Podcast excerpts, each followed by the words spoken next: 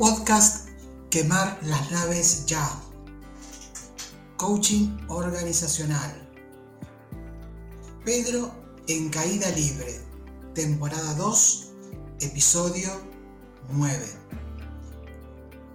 Pedro se despierta súbitamente confundido, transpirado, perdido.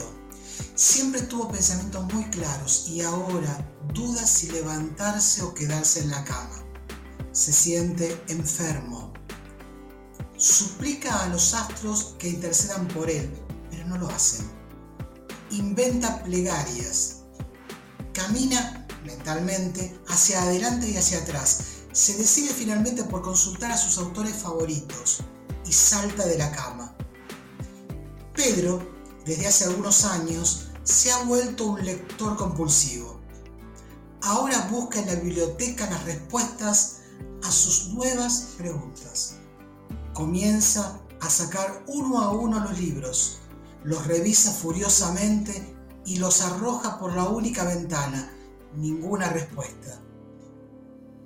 Llega a la conclusión de que está, por primera vez en mucho tiempo, completamente solo y abandonado a su suerte.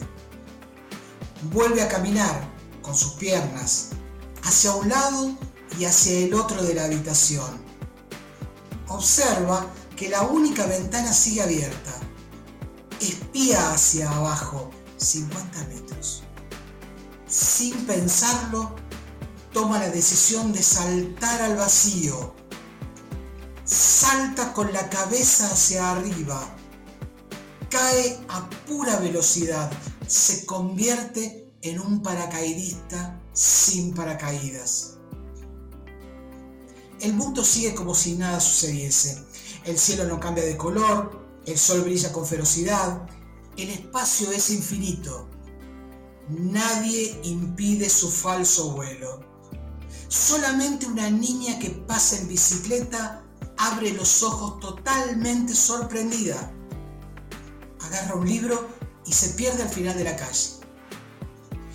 Todas las preguntas y todas las respuestas de Pedro van a estrellarse en el suelo, sin duda alguna. Pedro en caída libre. Cuando aterriza, estira los brazos y vocifera acerca de su mala suerte.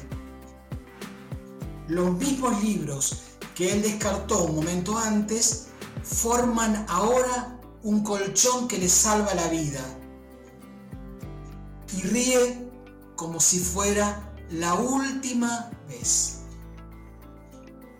A veces las cosas suceden para dejarnos un mensaje.